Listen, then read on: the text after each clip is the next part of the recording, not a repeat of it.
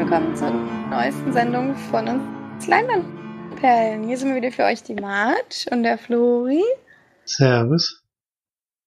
Und der Felix nicht. Denn der ist heute mal, der setzt heute mal aus. Der hat nicht so viele Filme gesehen. Beziehungsweise hat gar keinen Film gesehen. Und deswegen sammelt er jetzt für, nächste, für die nächste Besprechung.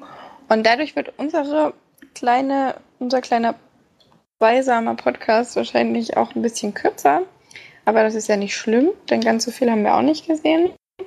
Aber ein bisschen was zu besprechen haben wir doch.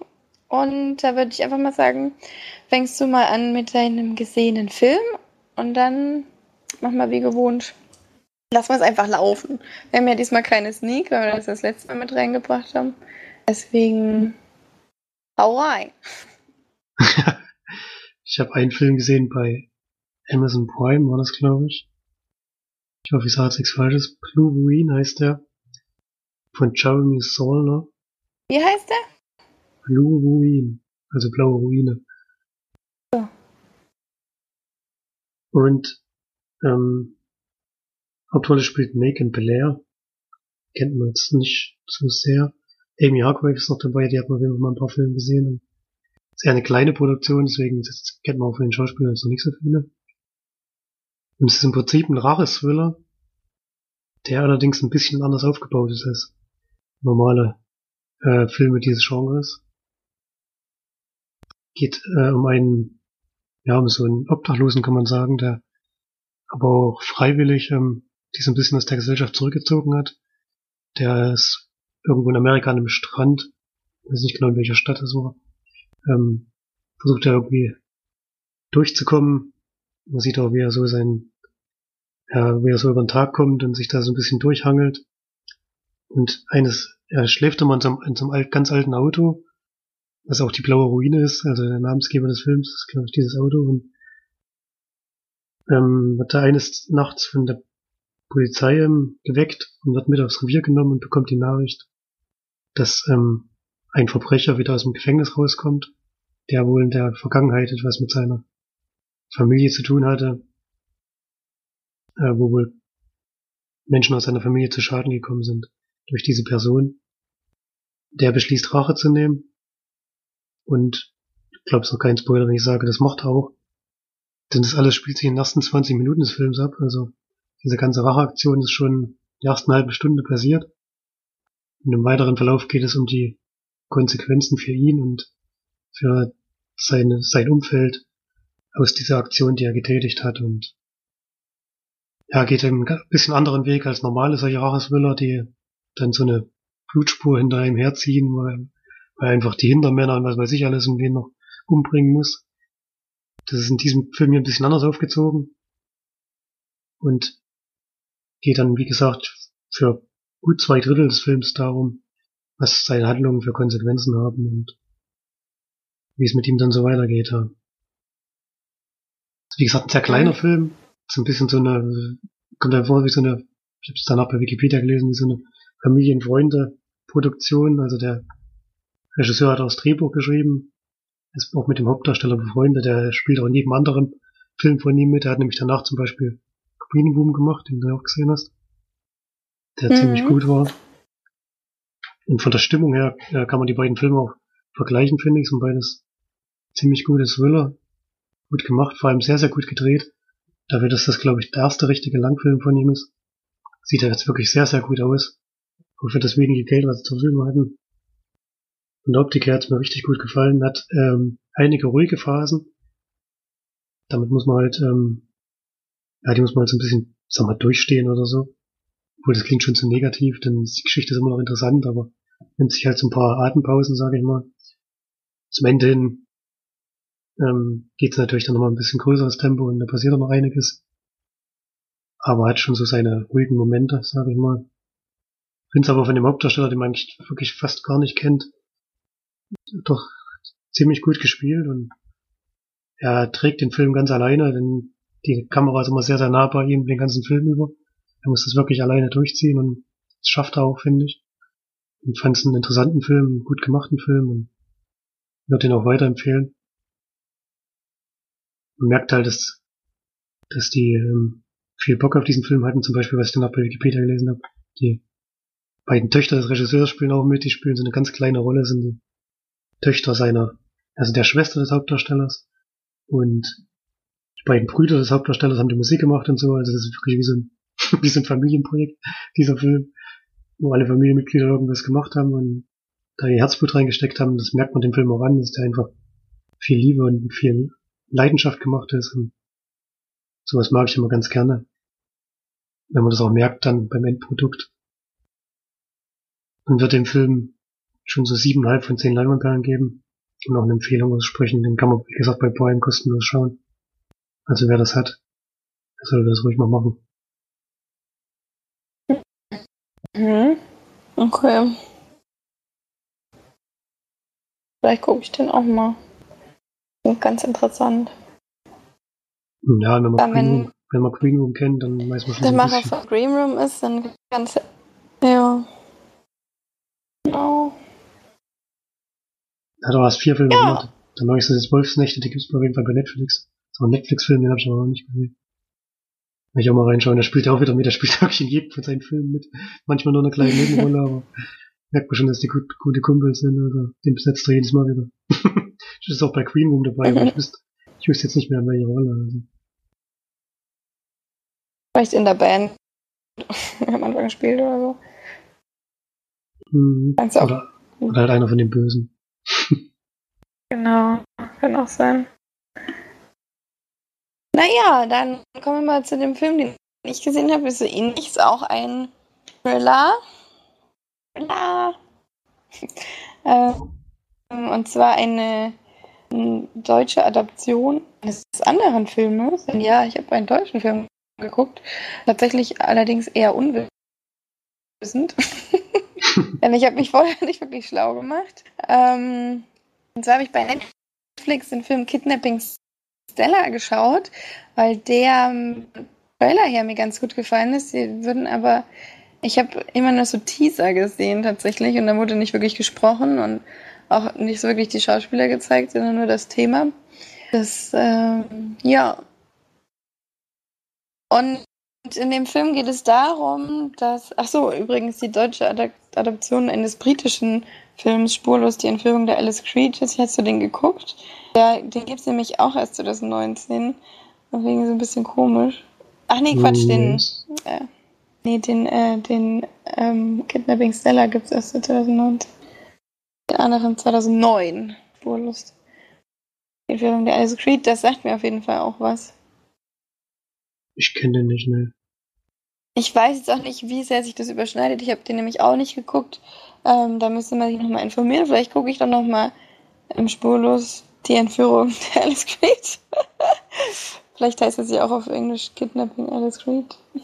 Ach nee, The Disappearance of Alice Creed. Ja, aber ich habe Kidnapping Stella geschaut von Thomas Sieben, ein deutscher Regisseur. Ich weiß ehrlich gesagt nicht so genau, was er noch so gemacht hat, weil er keinen Wikipedia-Eintrag hat. Der gute Mann. Vielleicht können die, können die Zuschauer mir, äh, Zuhörer mir da ja ein bisschen aushelfen. Vielleicht äh, können die schreiben, was er so Schönes produziert hat. Im Film haben die Hauptrollen, es gibt tatsächlich nur drei Rollen, die ak aktiv spielen. Einmal Clemens Schick, der spielt Vic, kennt man auch vom Gesicht her.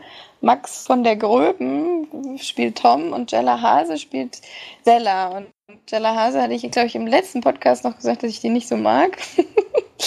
Was irgendwie ein bisschen Ironie ist, weil ich sie jetzt in dem Film hatte. 89 Minuten geht der Film und es geht tatsächlich nur darum, dass Stella von Vic und Tom gekidnappt wird. Also man sieht ganz am Anfang des Films, ich glaube die ersten 20 Minuten oder so wird kein einziges Wort geredet. Man sieht nur, wie die beiden sich darauf vorbereiten. Also so die Wohnung, wo sie dann hin verschleppen, ähm, vorbereiten und so weiter. Und ja, Tom und Vic sie dann quasi auf der Straße tatsächlich einsammeln und dann ans Bett fesseln und von ihrem Vater dann das Lösegeld wollen.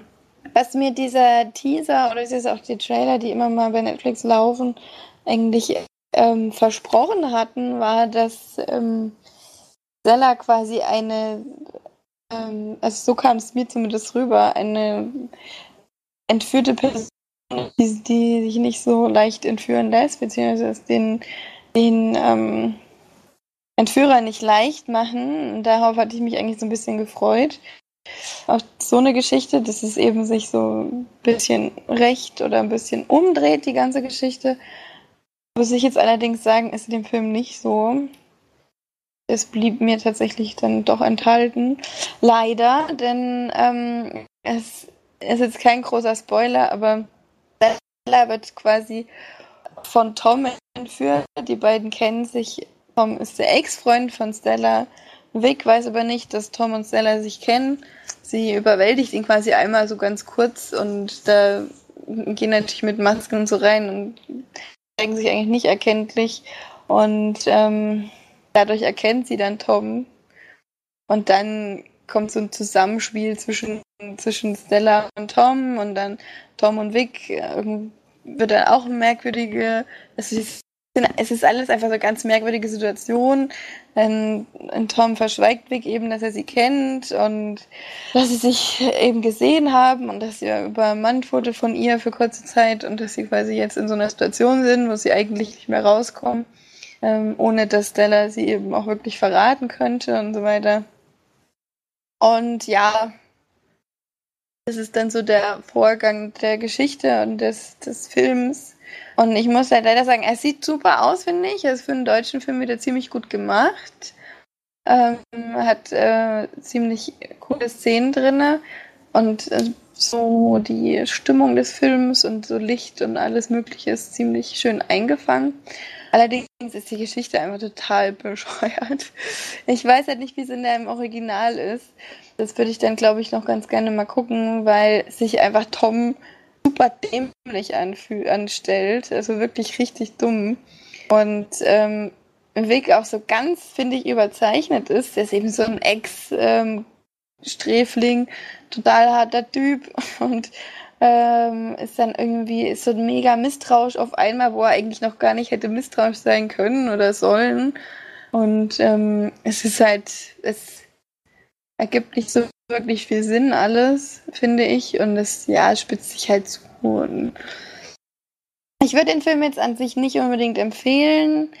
Ist zwar ganz solide gemacht und ähm, sieht ganz gut aus, aber die Geschichte ist ein bisschen sehr Hanebüchen und ich meine, wer entführt denn schon seine Ex-Freundin? Also wenn du schon jemanden entführst, ich meine, klar, die hat eine, einen ähm, reichen Vater, aber wer sagt denn dann, naja, aber nur weil sie mich jetzt, weil sie mir jetzt was Böses getan hat bei der, bei der, äh, bei der Trennung oder sowas, ähm, entführe ich die jetzt mal. Das ist doch also wer macht denn sowas Riskantes? Jemand, der einem selbst der Stimme erkennen könnte, dann denjenigen zu entführen, das ist schon eigentlich. Ja, wollte sich halt irgendwie ein bisschen bei ihr rächen, aber. Ja. Ist schon nicht so besonders super toll. Klar, ist auch ein bisschen ernüchternd. Ne?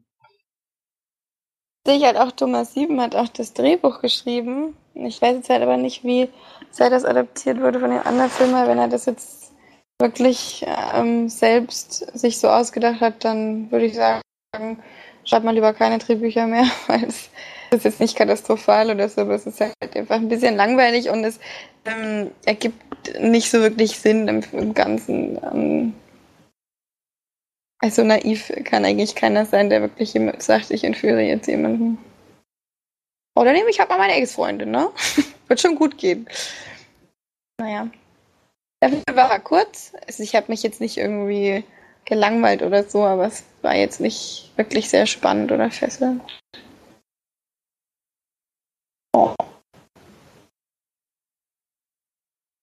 Willst du noch irgendwas sagen, oder? Ja, ne? ich habe ich hab schon mal den Aufmacher gesehen bei Netflix. Wir haben ja relativ offensiv dafür.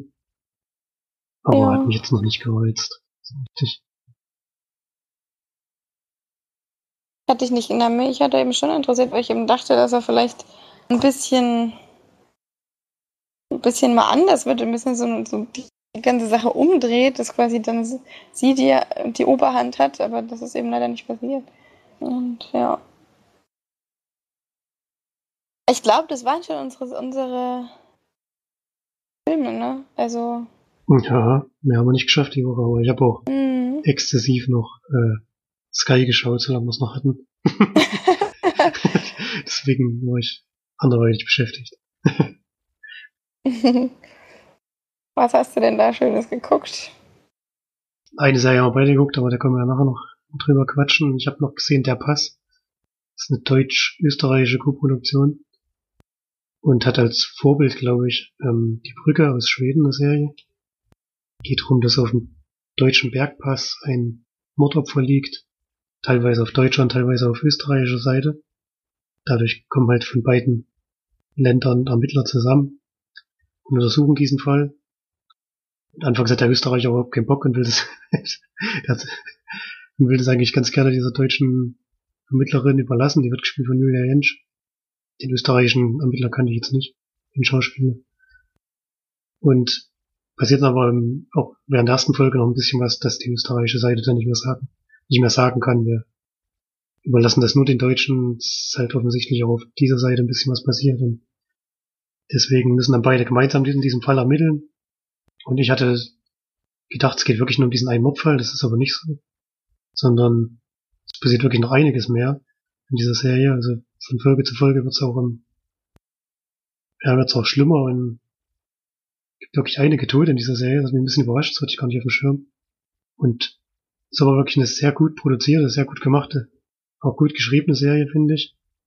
Muss halt mit bayerischem und österreichischem Akzent zurecht, zurechtkommen. Da ist wirklich äh, durchgehend halt in dieser Serie natürlich dabei. Deswegen wäre es schon mal für Felix gar nicht, der nicht so gut klarkommt.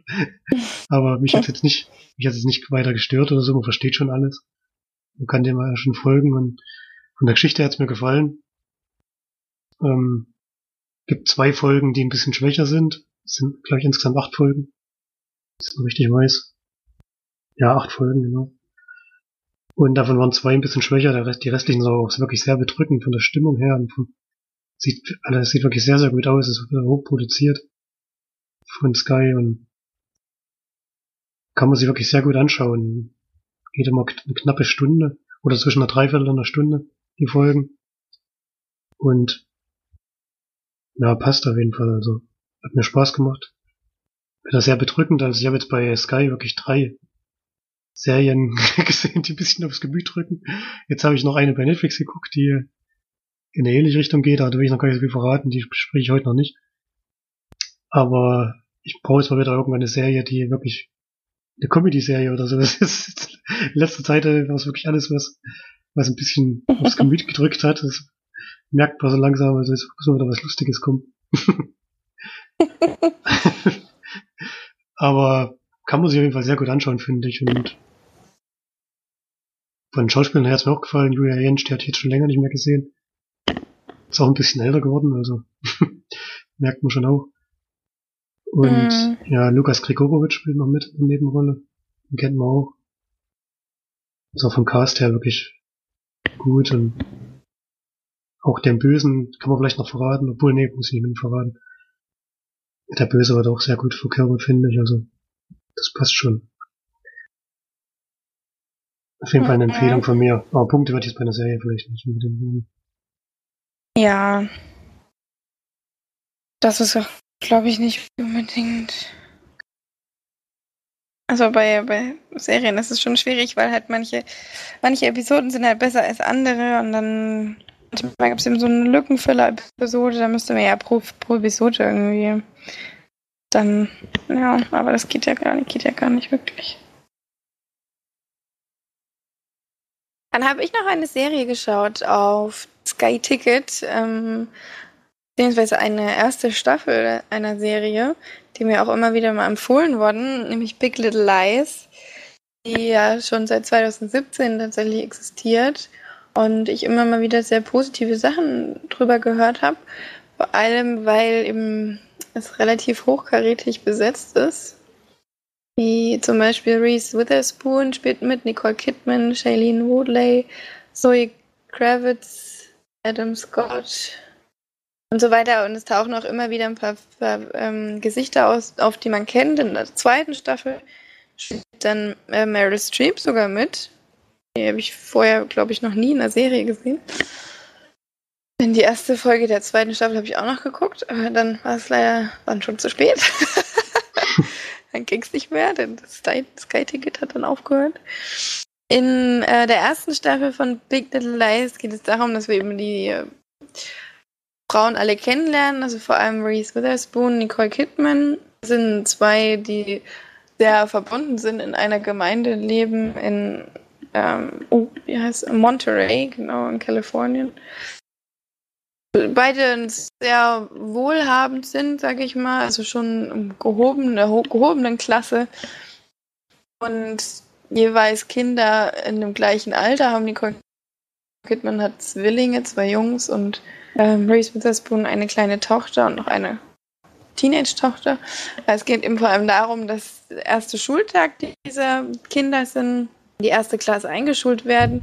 Shailene Woodley dann dazukommt mit ihrem Sohn, der ähm, die quasi neu dazugezogen sind, die sich dann mit Reese Witherspoon und Nicole Kidman anfreundet und äh, quasi dann dieses Zusammenspiel mit den Kindern, also wird dann thematisiert in der in der Serie ähm, die Tochter einer Mutter, also die Tochter einer Frau wird quasi ähm, gemobbt in der Schule und da wird der Sohn von Shailene Woodley äh, verdächtigt und da das wird thematisiert und dann ist natürlich das große Thema in dem, also abseits von den Kindern, das große Thema in der Serie, dass es quasi am der ersten Staffel eine, ein, weiß nicht, ob es Unfall ist oder ein Mord passiert, wo eine Person eben getötet wird oder stirbt und während der gesamten Serie wird das natürlich thematisiert, war mittels Enden einerseits, ähm, oder naja, das Rückblenden sind es ja nicht, also die, man lernt eben diese Frauen kennen am ersten Schultag der Kinder und die, dieser Unfall passiert, ich glaube, bei so einer Charity-Veranstaltung, was dann quasi ganz am Ende in der letzten Folge behandelt wird. Und ähm, dieser, dieser Verlauf bis zum, zum Ende immer mal wieder unterbrochen durch, ja, wie nennt man das denn? Ach, Verhöre, genau. Von, von so dritten Personen, also zum Beispiel vom, vom Direktor der Schule, von der Lehrerin der Kinder, wie sie quasi die Sicht haben auf die Kinder, auf die Eltern und so weiter, wie, dass sie, ob sie denken, dass sie da was damit zu tun hatten mit dem Unfall oder Mord oder eben nicht. Und äh, das wird eben immer mal eingebracht. Dann geht es noch um die Geschichte von Shailene Woodley, die auch nicht äh, so 100 Prozent ähm, ne, ja, so auf der Höhe ist, sage ich jetzt mal. Da sie immer wieder von ihrer Vergangenheit so ein bisschen eingeholt wird und das aber nicht möchte. Und ja, das ist so ungefähr, ohne jetzt groß zu spoilern, das Thema der Serie. Also primär geht es eigentlich um das die Zwischenmenschlichkeit, der zwischenmenschlichen Beziehungen zwischen den Freundinnen, den Ehepartnern, den Kindern, den Eltern mit den Kindern und so weiter. Also es ist alles ein bisschen eine sehr soziale Serie, aber dann kommt eben noch dieser am Ende eben der Höhepunkt mit dem, was ist überhaupt passiert. Das, was man eigentlich schon kennt. Also ist jetzt keine große Neuheit, finde ich. Es ist teilweise schon interessant. Es ist ein bisschen, naja, also mich hat es der Macherart ein bisschen verloren. Achso, der Regisseur der ersten Staffel ist übrigens, ähm, habe ich wieder vergessen. Ah, hey, jetzt bin ich ganz woanders. auch, auch geil. Na denn? War doch, war doch gerade hier alles aufgelistet. Wo ist denn das hin? Naja. Der hat auf jeden Fall der Regisseur von Dallas Buyers Club. Weißt du, wie der heißt? Nee, nicht aus dem Kopf. Sean Mark Valley ist er. Ein kanadischer Regisseur. David E. Kelly hat äh, Drehbuch geschrieben, auch in der zweiten Staffel. solche Sachen gemacht wie ähm, Crazy Ones, Goliath. Ellie McBeal. Also schon lange Zum Beispiel. ja. Ja, solche, solche Sachen eben. Harry's Law. Also schon eher Serien, so Serienautor. Ja. Man kann sie sich auf jeden Fall angucken, wenn einem diese Geschichte interessiert oder so dieses, dieses ganze Setting auch interessiert. So ein bisschen reicheres Klientel und ja, die Re schön Reichen mit ihren Problemen, sag ich jetzt mal, obwohl Shailene Woodley jetzt da jemanden spielt, der da eher fremd reinkommt als nicht wohlhabende Frau. Aber es ist eben, es ist schon interessant. Mir wurde die Serie sehr früh gespoilert und zwar von der Serie selbst, ähm, weil mir dann irgendwie, also die, die, die, die Vergangenheit von der Shelley Woodley Figur wird einmal in einem Rückblick gezeigt und dann sieht man quasi die Person, um die es geht und die Person, also hat, hat mir dann quasi alles gespoilert. Weil mir dann quasi, und das war glaube ich in der dritten oder vierten Folge oder so. Ähm, und wie gesagt, die hat sieben Folgen, die erste Staffel. Ähm, war dann irgendwie so ein bisschen schade, weil die eben dann was dann mit dieser ganzen Sache zu tun hatte und dann auch Person war, die am Ende dann draufgegangen ist, was ich mir dann auch gedacht habe. und deswegen war ich irgendwie dann schon so ein bisschen guckse halt noch zu Ende, aber so dieses, diese Spannung hat es mir dann ein bisschen rausgenommen. Aber kann man schon mal schauen. Ist jetzt nichts, worin man versinkt oder so. Oder auch nichts Bahnbrechendes. Wie jetzt die nächste Serie, die wir gemeinsam jetzt wahrscheinlich besprechen, ganz kurz, also Felix schon besprochen hat. Um jetzt eine über, überragende Überleitung zu machen, diese Serie abzuschließen, Big Little Lies. Denn wir haben beide noch, kurz bevor es zu Ende war, ähm, Chernobyl zu Ende geschaut oder die Serie geguckt. Ich würde sagen, wir machen jetzt nicht nochmal eine große Zusammenfassung, oder?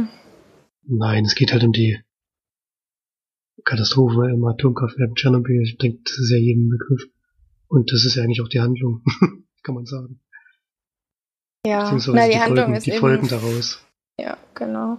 Das ist eben das Schöne an der Serie, dass das, oder das ist sehr interessant an der Serie, dass eben wirklich mit eiskaltem Auge draufgehalten wird, was passiert ist, was auch danach die Folgen waren, wie schlimm es im Endeffekt auch wirklich war, was man vielleicht auch dann vertuscht hat oder größtenteils auch vertuscht hat oder worauf man einfach auch als Außenstehender, ähm, dem es jetzt nicht unbedingt betroffen hat, also jetzt zum Beispiel ich, wir hatten das Thema zwar in der Schule und alles Mögliche, aber was da jetzt wirklich alles passiert ist, wurde uns natürlich jetzt nicht unbedingt offenbart.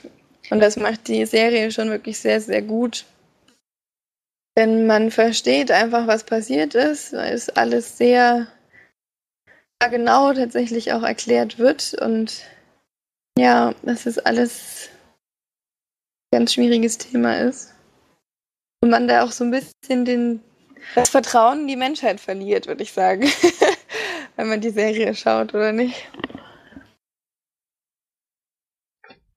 Ja, vor allem ist diese Katastrophe passiert und der Mensch scheint ja immer noch zu glauben, dass er tausendprozentiger Sicherheit ausschließen kann, dass sowas wieder passiert und das so, ein, so eine Sicherheit gibt's einfach nicht. Gerade beim Menschen nicht, der ja auch dazu neigt, sich gegenseitig Schaden zuzufügen. Also es ist ja wahrscheinlich nicht so schwer, in einem Atomkraftwerk eine Katastrophe aus, ausbrechen zu lassen, wenn man das wirklich will. Fürchte ich zumindest. Mhm. Das ist schon so ein bisschen so eine Angst, die man hat, weil die Werke halt überall noch stehen, überall laufen und oder der Mensch braucht es ja auf, auf eine Art und Weise auch, weil er den Strom noch gar nicht anders produzieren kann, den er braucht. Aber wenn man sieht, was da passiert ist und auch wie, was das vor allem für Zeitspannen sind, in denen dann noch Folgen daraus entstehen, dann macht er natürlich schon ein bisschen Angst, dass sowas irgendwie in Zukunft wieder passieren kann. Ich glaube, mhm. ganz, ganz ausschließen kann man das einfach nicht. Das stimmt. Ich bin jetzt kein Wissenschaftler und ich weiß jetzt nicht, wie weit man jetzt in der Atomtechnik ist. Das ist, dass vielleicht alles automatisch dann runtergefahren wird oder so, was ja bei dieser Serie nicht funktioniert hat. Weiß gar nicht, weil ich kenne mich da nicht aus und so, deswegen kann ich es auch nicht genau einordnen, aber also, man hat natürlich jetzt auch so ein Grundwissen, falls sowas passiert, wie man sich verhält, aber in näherer Umgebung hat man sowieso keine Chance. Das zeigt diese Serie ja schon sehr eindeutig. Das ist allerdings richtig, ja. Also ich denke, so eine Katastrophe wird es nicht nochmal geben, zumindest in so einem Ausmaß, weil es sehr, vor allem, also das wird in der ersten Folge schon, das hat auch, glaube ich, Felix gemeint, dass ähm, eben es viel auch darum geht, dass einfach dass dieser Ausbruch versucht wurde zu vertuschen, dass äh, diese Explosion wurde zu vertuschen und dadurch dann eben auch viele Feuerwehrmänner und alles wirklich viel zu nah rangegangen sind und dann da einen schrecklich furchtbaren Tod erleiden mussten. Und ich denke, sowas wird es hoffentlich zumindest jetzt nicht mehr geben. Aber diese komplette, ja, es macht einen schon, schon zu, es gibt einem schon zu denken, auf jeden Fall. Und ähm, vor allem, weil es ja zum Glück in Deutschland keine mehr gibt, aber es reicht ja auch nicht wirklich, weil in Frankreich und sonst wo was gibt es ja leider immer noch aktive Atomkraftwerke. Und ähm, es ist halt irgendwo, es ist ja auch nach Deutschland gekommen. Es wurde ja dann auch in der Serie sogar gesagt, dass sie ab nach ein paar Stunden danach oder einen Tag später wurden den Kindern in Frankfurt zum Beispiel nicht mehr erlaubt, auf die Straße zu gehen und solche Sachen. Und ich habe auch dann tatsächlich mit vielen Leuten darüber gesprochen, die das erlebt haben und habe auch gefragt, wie das dann für sie war und dass es dann tatsächlich auch in Deutschland noch ähm, versucht wurde, zu vertuschen, vor allem in der DDR, weil das ja DDR, ja, russische Regierung und so weiter. Und dann hat ein Patient zum Beispiel erzählt, dass, dass sich tatsächlich jemand ins, ähm, ich weiß nicht mehr wer oder wie und keine Ahnung, aber tatsächlich ins Fernsehen gesetzt hat und dann die Milch getrunken und was auch immer und gesagt hat, es ist nicht radioaktiv, ihr könnt es machen und was auch immer, es wird, ähm, wird euch nicht schaden. Und das ist dann natürlich schon sehr krass, weil das dann die Leute ja gar nicht in dem Land, also in der damaligen Sowie äh, Sowjetunion gelebt haben, sondern auch außerhalb dann auch wieder versucht wurden zu beeinflussen. Und das sowas, denke ich zumindest, wird hoffentlich nicht mehr passieren. Ja. Ja, in der DDR wurde, in der DDR wurde zumindest ab einem bestimmten Zeitpunkt dann gesagt, dass man die, Häuser, die Häuser nicht verlassen soll und so und die Kinder wurden von der Straße geholt und so. Das gab es dann schon noch irgendwann, aber wahrscheinlich auch relativ spät. Ich weiß nicht, wie, wie lang sowas dauert, dass sich so ein Atomnebel sozusagen verbreitet, aber die dann, glaube ich, übers Wetter, über den Regen und alles. Und sobald es ja. regnet, sobald regnet, sollte man die Häuser und sollte, durfte nicht mehr raus. Oder solche Sachen gab es auf jeden Fall damals. Ja, und eben nicht um, wie gesagt, eben nicht unbedingt die Milch trinken von den eigenen Kühen und auch nicht unbedingt in die Pilze gehen und dann essen oder Garten, alles was im Garten angebaut wurde, eher vermeiden und solche Sachen. Aber äh, wer weiß, wie viele da jetzt noch betroffen sind, ne? wie viele jetzt zum Beispiel Krebskranke ev eventuell darauf zurückgeführt werden könnten, dass es eben damals auch zu uns gezogen ist, nach Deutschland. Ich meine, ich bin sehr froh, dass ich danach noch erst geboren wurde, dass ich da noch nicht existiert habe. Aber irgendwo bleibt oder liegt es ja dann auch immer noch in der Luft und auch in den Dingen, die man zu sich nimmt und so weiter. Das findet dann ja nicht einfach so. Wurde ja auch am Ende der Serie dann nochmal erklärt oder gezeigt, das, was ich auch sehr, sehr gut fand, ähm, dass auch immer noch in Chernobyl und um Chernobyl drumherum es eine sehr hohe Radioaktivität gibt. Vor allem eben auch in den, zum Beispiel in den Anzügen der Feuerwehrmänner und solche Sachen. Das ist schon sehr bedenklich irgendwo. Aber zur Serie zurück, es ist, finde ich, wirklich eine sehr, sehr beeindruckende Serie. Also ich konnte die Folgen auch wirklich nur mit längerer Pause gucken, weil mich das alles so sehr deprimiert hat und so sehr beeinflusst hat in meiner Stimmung und ich dann immer danach eigentlich schon völlig fertig war mit der Welt. Und mich nimmt sowas ja wirklich sehr, sehr mit. Das ist so eine. Denn es ist auch wirklich richtig gut gemacht. Also es ist wirklich von der Erzählweise, es ist wahnsinnig spannend und interessant. Es, man versteht alles. Es wird so gezeigt, dass es zwar wissenschaftlich erklärt wird, aber man es trotzdem versteht. Und ähm, man versteht auch die Folgen und sagt, am Ende der Serie werden dann noch ähm, Originalaufnahmen gezeigt und ähm, erzählt, was mit den ähm, mit den Personen, um die es eigentlich auch ging in der Serie, was mit dem passiert ist und wie es weiter verlaufen ist und so weiter. Und das finde ich immer sehr, sehr gut. Und ist wirklich eine sehr, sehr zu empfehlende Serie. Aber ich glaube, mittlerweile hat das auch schon fast jeder geguckt, weil es einfach jeder empfiehlt, aber auch zu Recht. Ja, also man kann es ja gar nicht so einfach gucken, das ist das Problem dabei. Ich meine, bei Netflix wäre es, glaube ich, noch, hätten wahrscheinlich wirklich fast alle gesehen. Aber ja. Sky haben, glaube ich, noch gar nicht so viele Leute. Wir haben ja. jetzt auch noch dieses einmonatige Angebot für 5 Euro sozusagen genutzt. Mit Sky Ticket, das kann man dann mal machen, wenn so eine außergewöhnliche Serie da äh, exklusiv erscheint. Ansonsten haben wir eigentlich kaum eine Chance, die zu sehen. Mhm. Deswegen haben wir das jetzt mal gemacht. Aber ich glaube, es geht nur einen Monat, ansonsten kostet es dann immer 10 Euro. Was auch noch für einen Monat mal erschwinglich ist, sag ich mal. Wenn man mal ein paar Serien schnell schauen möchte.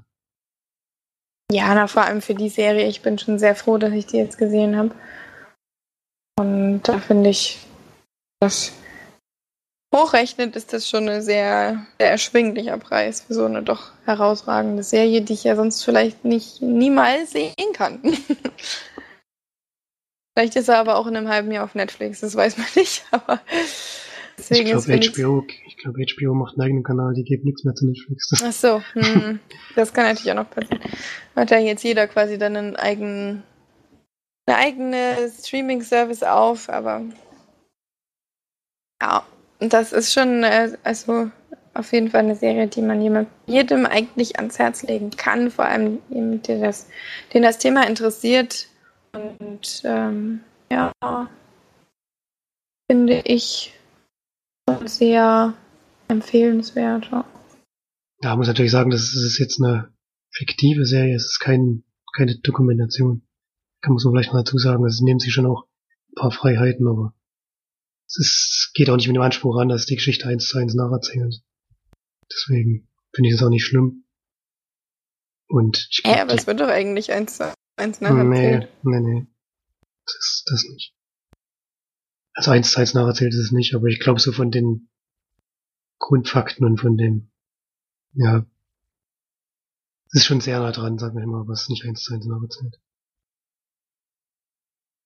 Okay, das wundert mich jetzt aber, weil im Endeffekt die ähm, Person, um die es, die Hauptperson, die um die es geht, die gab es auch und ähm, eine Person, dieser, mindestens, mindestens eine Person haben sie, haben sie erfunden sozusagen.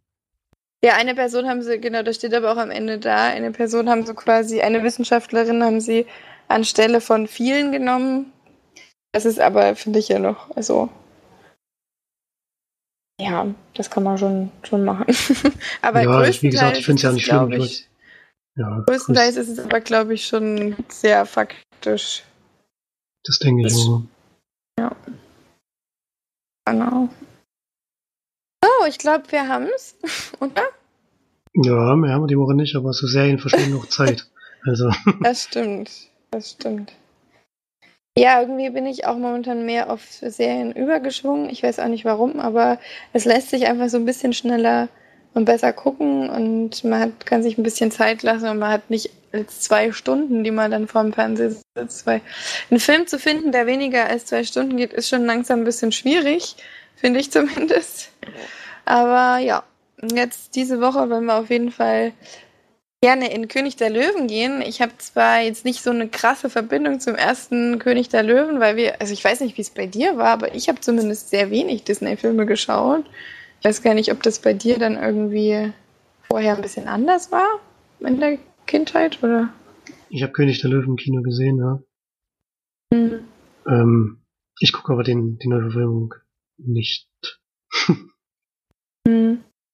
ich möchte ihn schon sehr, sehr gerne gucken, vor allem eben, wenn dann eben im Kino, weil also mich interessiert die, die Geschichte und so ist alles schön und mich interessiert aber nicht, wie das jetzt so ein Original passt oder was auch immer, sondern mich interessiert einfach wahnsinnig das Technische und ich will mir das unbedingt angucken, weil ich glaube, das ist so eine ich weiß nicht, das ist, glaube ich, nochmal eine, eine Sache, die man irgendwie, wenn man Film interessiert ist oder auch technisch interessiert ist, dann irgendwie sehen sollte, weil das irgendwie, glaube ich, so ein nächster Schritt ist.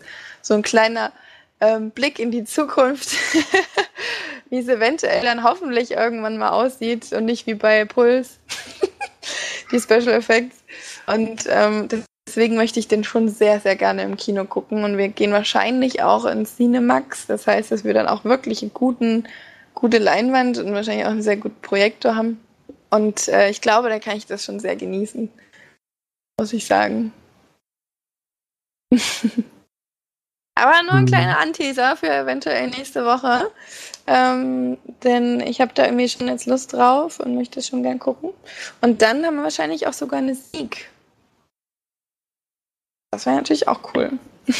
also von uns, jetzt nicht von dir.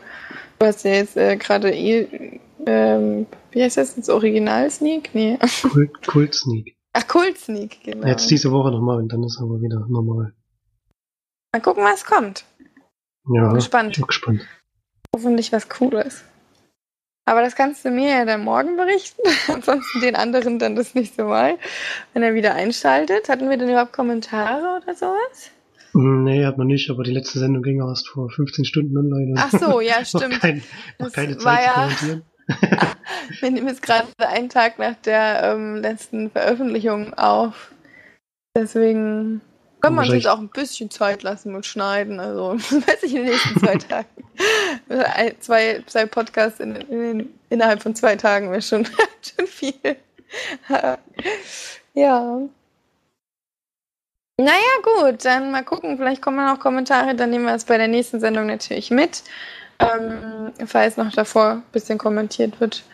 Und dann auf jeden Fall vielen Dank fürs Reinhören.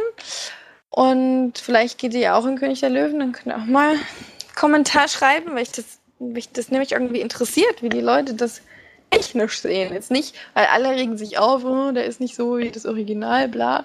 Ist mir eigentlich scheißegal. ich will wieder gucken, wie geil das aussieht. Das ist aber eine 1 zu 1 Kopie.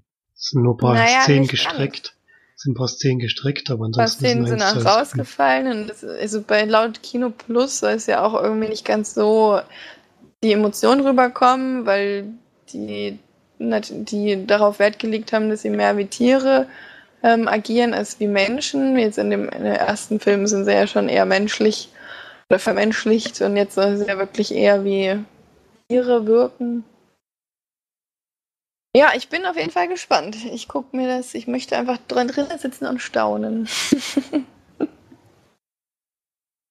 Na gut, dann, aber dann hört er da auf jeden Fall das nächste Mal rein.